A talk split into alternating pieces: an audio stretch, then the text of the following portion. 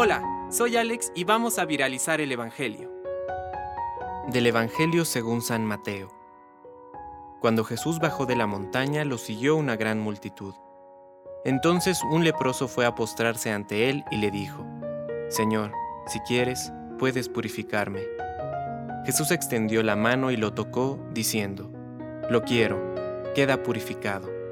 Y al instante quedó purificado de su lepra. Jesús le dijo, No se lo digas a nadie, pero ve a presentarte al sacerdote y entrega la ofrenda que ordenó Moisés para que le sirva de testimonio. Palabra de Dios. Compártelo, viralicemos juntos el Evangelio. Permite que el Espíritu Santo encienda tu corazón.